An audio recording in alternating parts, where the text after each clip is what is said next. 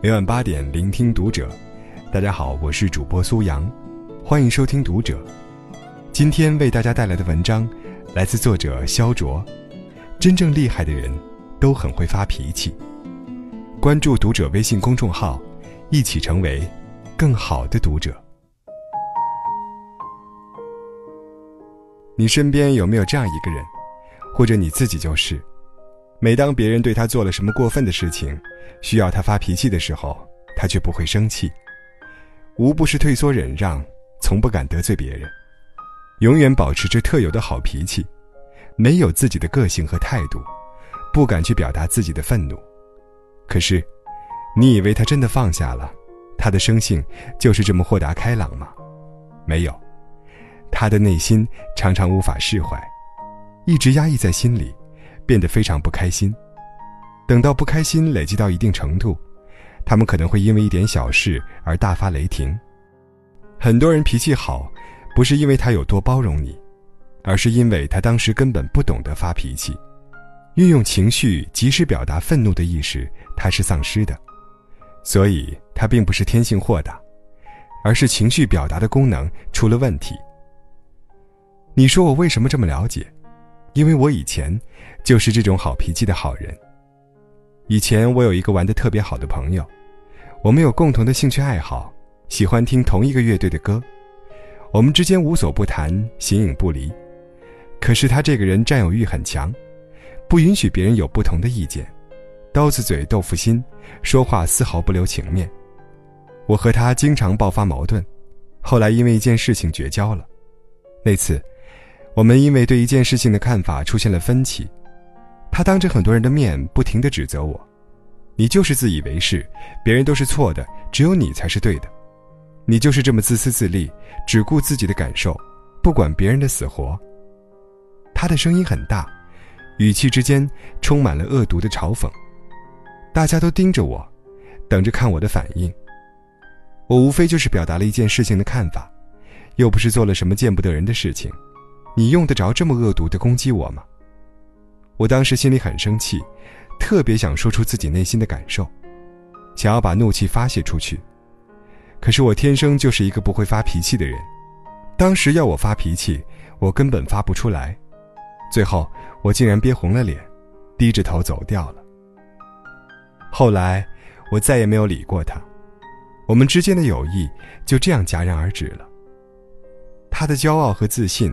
他的肆无忌惮表达，他想发脾气就发脾气，他想说出自己的内心感受就可以说出来。这些就像是一根根毒刺，深深的刺痛到我的溃烂之处，让我剧痛无比。相较之下，我只会隐忍，不敢表达自己内心的感受，没有自信，没有安全感。或许我就是俗话所说的没脾气的烂好人。其实。我和他之间有很深厚的友谊，我们一起去参加社团活动，一起去足球场晨读。在我喝醉酒的时候，他会细心照顾我；在我没有学习斗志的时候，他会不断鞭策我。可就是因为我不会发脾气，不善于表达自己，我和他之间的关系处理不好，所以才导致这一份珍贵的友谊没有延续下来。时至今日，我仍然后悔不迭。经历了那件事，我不会发脾气的性格一直都没有改善。这样的我，一直持续到大学毕业后参加工作，后来因为一件事情才出现了转机。我那时因为业绩好，被公司经理提升为一个小小组长。然而新上任的我却管理不好这几个人的团队，归根结底，还是因为我没有脾气。我手下的人知道我是一个软性格。即使他们犯错，我也不会去严厉批评他们，这样导致他们都骑到了我的头上，丝毫不给我面子。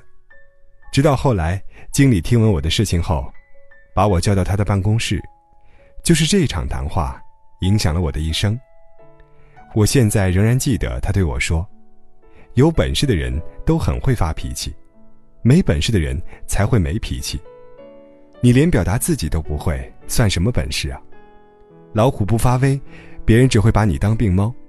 你以为他们会把你的好脾气当成宽容吗？不会，他们只会把你当成懦弱。在他的帮助下，我才学会还有一个词语叫“易怒”。易怒简而言之就是正义合一的怒气，正确的发脾气。是神都会发怒，和尚也有怒目圆睁的时候。你看看很多庙宇里面供奉的神仙都是金刚怒目，所以，如果我们要在世上活出神的智慧之道，易怒也是必不可少的。发脾气是一种很正常的情绪表达，千万不要觉得不好意思。很多人会觉得，我要是再忍一忍，可能对方就会知道收敛了。这样的想法极端错误，因为你的忍不光不会让对方知道感恩，反而是在助长他的嚣张气焰。所以，忍无可忍，无需再忍。当有人因为你的好脾气不断冒犯你时，当有同事因为你是新来的员工而不断欺负你时，当有人骑在你头上作威作福时，你不能一直沉默，不能一直逆来顺受，更不能一直毫无作为。你必须勇敢站出来，表达自己的感受，告诉他们我也是有脾气的。然而发脾气不是一味的只顾自己发泄，发脾气也是有技巧的。我们要学会正确的表达愤怒，要学会易怒。记住，你一定要尽量客观的描述对方对你造成的伤害，具体是对方的哪些言行使你愤怒，把重点放在表达你的感受上面，强调事情的严重性和对你造成的伤害，亮出你的底线，这样就够了。到这里就要打住了，千万不要再进一步的恶毒指责、攻击对方。这样会造成对对方的伤害。每个人都有愤怒的时候，但是有的人表达愤怒会伤害到别人，而有的人不会，所以，愤怒不会伤害到别人，不正确的表达愤怒的方式才会伤害到别人。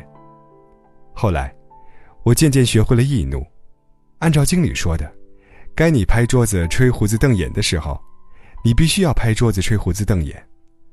我的组员发现我对待他们的态度有一点点不同，慢慢的，我也树立起了自己的威信。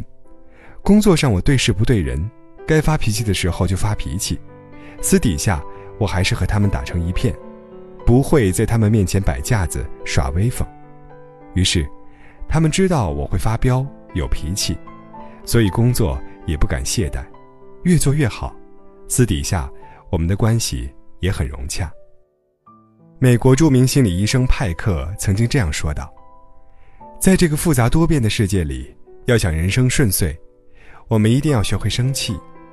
我们要学会用不同的方式，恰当的表达愤怒的情绪。